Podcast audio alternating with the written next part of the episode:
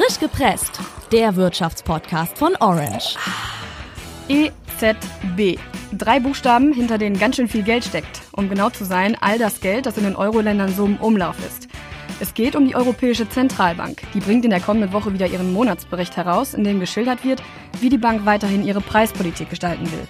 Das Hauptziel der EZB ist, die Preisstabilität in den Euro-Ländern zu gewährleisten und das ist genauso kompliziert, wie es sich anhört. Im Podcast verpacken wir das Ganze heute deswegen mal in einfache Worte und erklären dir, wieso die EZB so wichtig ist und was ihre Aufgaben sind. Ich bin Sandra.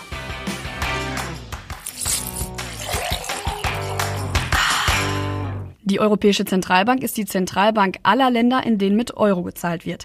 Sie kontrolliert das europäische Bankensystem und reguliert die Geldmenge, die in diesen Ländern im Umlauf ist. Gegründet wurde sie 1998 und hat ihren Sitz in einem schicken gläsernen Turm in Frankfurt am Main. Von der Politik ist die EZB unabhängig. Es gibt also keine politische Kontrolle über sie. Nur das Hauptziel ist von der Europäischen Union vorgegeben und lautet, die Preise im Euroraum stabil halten, damit sie nicht unkontrolliert fallen oder in die Höhe schießen können. Nimmt man es ganz genau, heißt Preisstabilität aber nicht, dass die Preise absolut gleich bleiben. Dieses Ziel gilt als erreicht, wenn die Inflationsrate im Euroraum pro Jahr um die zwei Prozent liegt. Das heißt, dass die Preise aller Güter und Dienstleistungen im besten Fall pro Jahr um zwei Prozent steigen. Dass die Preise steigen, hören wir natürlich nicht gerne. Umso fraglicher ist also, wieso das so wichtig ist. Und das hat einen ziemlich simplen Grund. Wenn die Preise fallen würden, würden Investitionen immer weiter in die Zukunft geschoben. Nehmen wir an, du möchtest dir ein Auto kaufen, das 7000 Euro kostet. Würden die Preise konstant fallen, würdest du vermutlich noch warten mit dem Kauf, weil du darauf spekulierst, dass du das Auto bald zu einem günstigeren Preis kaufen kannst. Würden das alle tun, würde die Wirtschaft ziemlich ins Stocken geraten. Wenn die Preise aber konstant steigen, würdest du dir das sicherlich schneller überlegen und somit auch eher in das neue Auto investieren, damit der Preis am Ende nicht zu hoch ist. Nur durch Investitionen kann die Wirtschaft wachsen und nur wenn die Wirtschaft wächst, können auch die Löhne steigen. Damit sorgt die EZB indirekt auch für Wirtschaftswachstum. Aber wie macht die EZB das und welche Instrumente hat sie, um zu kontrollieren, dass die Preise stabil bleiben oder eben im besten Falle steigen? Das wichtigste Werkzeug der EZB ist der Leitzins. Zinsen sind sozusagen der Preis des Geldes, den ich dafür zahlen muss, dass ich mir das Geld leihen kann. Schon seit März 2016 liegt der Leitzins der EZB bei 0,0 Prozent.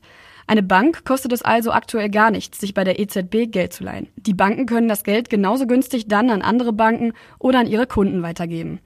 Leiht sich ein Kunde Geld bei der Bank, um zum Beispiel ein Haus zu bauen, dann investiert er wieder und kurbelt die Wirtschaft an. Für jemanden, der sich einen Kredit nehmen möchte, ist der niedrige Leitzins gut, denn der Kredit kann dann günstig zurückgezahlt werden. Wer sein Geld bei einer Bank sparen möchte, der hat es momentan nicht so gut, denn die Banken zahlen auch kaum Zinsen für das Geld, das bei ihnen auf den Konten liegt. Das Geld auf dem Konto vermehrt sich also kaum. Nun ist der Leitzins der EZB schon so niedrig und trotzdem liegt die Inflationsrate in einigen Euro-Ländern nicht bei zwei Prozent. Daher hat sie sich noch etwas anderes einfallen lassen. Um die Inflationsrate in die Nähe dieser zwei Prozent zu bringen, hat die EZB mehr Geld in den Umlauf gebracht. Das macht sie, indem sie Banken mit neu gedrucktem Geld Staatsanleihen abkauft. Dadurch verliert das Geld erstmal an Wert, denn die Menge an Geld steigt stärker als die Menge an angebotenen Waren.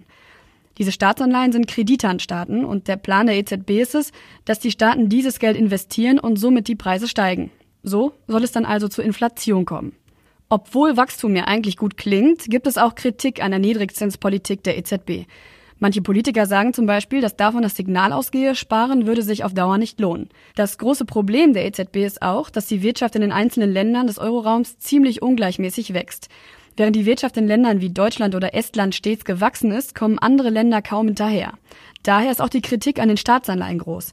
Denn mit dem Geld der EZB können sich hochverschuldete Staaten wie zum Beispiel Italien oder Griechenland ihre Politik finanzieren. Aktuell ist auch nicht in Sicht, dass Mario Draghi, das ist der Präsident der EZB, den Leitzins erhöhen wird.